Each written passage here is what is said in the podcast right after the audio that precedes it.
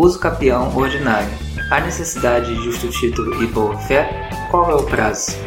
Eu sou consultor jurídico e professor e hoje tratarei desse assunto com vocês. Muitas pessoas precisam de ajuda no que tange a regularização de seus imóveis. Porém, eu tenho notado que muitos profissionais que atuam nesse ramo têm dúvidas e até mesmo uma certa insegurança na hora de tratar do assunto. Por isso resolvi compartilhar esse conteúdo, para deixar esse assunto claro e acabar de uma vez por todas com a insegurança nessa área.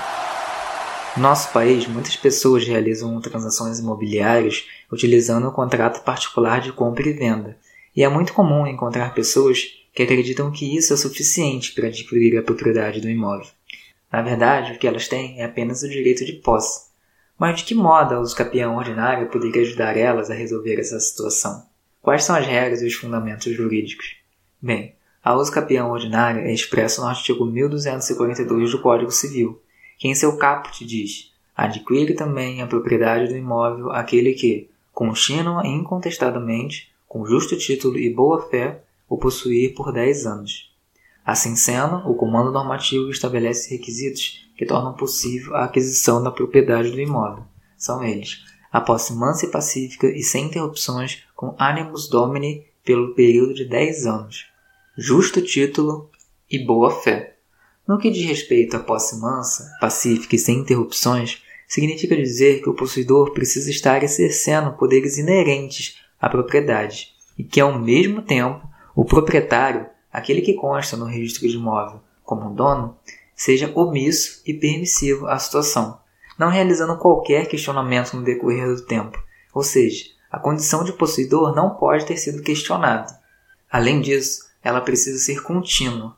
Logo, o exercício da posse não pode ter sido, em regra, interrompido com o passar do tempo. Essa posse também precisa ter sido exercida pelo lapso temporal de 10 anos e com animus domini, que significa que é necessário o possuidor agir em relação ao bem com ânimo de dono, como se fosse o dono. Para efeito de contagem desse prazo, o artigo 1243 do Código Civil assevera que o possuidor pode somar o período em que detém a posse ao tempo de seus antecessores.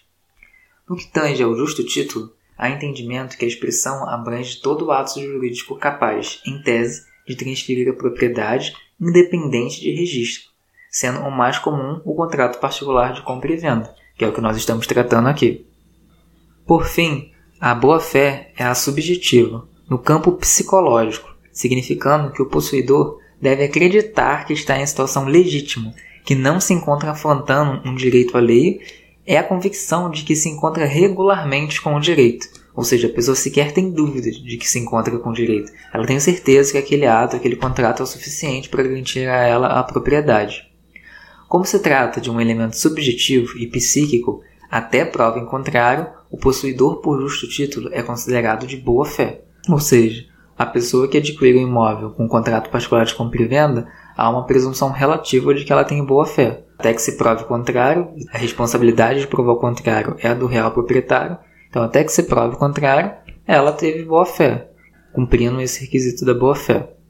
Cabe ressaltar ainda que sobre os bens públicos não incidem a uso capião, conforme artigo 191, parágrafo único da Constituição Federal.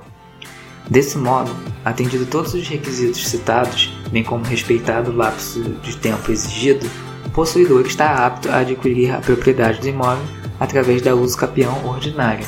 E a partir de agora não precisa mais ter dúvida e nem ter mais insegurança no que diz respeito a esse instituto. Caso você tenha algum caso concreto para compartilhar ou tenha alguma dúvida ou sugestão, deixe seu comentário Caso você tenha algum amigo ou amigo que queira se aprofundar nesse assunto ou esteja com algum tipo de dúvida, compartilhe esse conteúdo com ele ou com ela, pode ser de grande utilidade.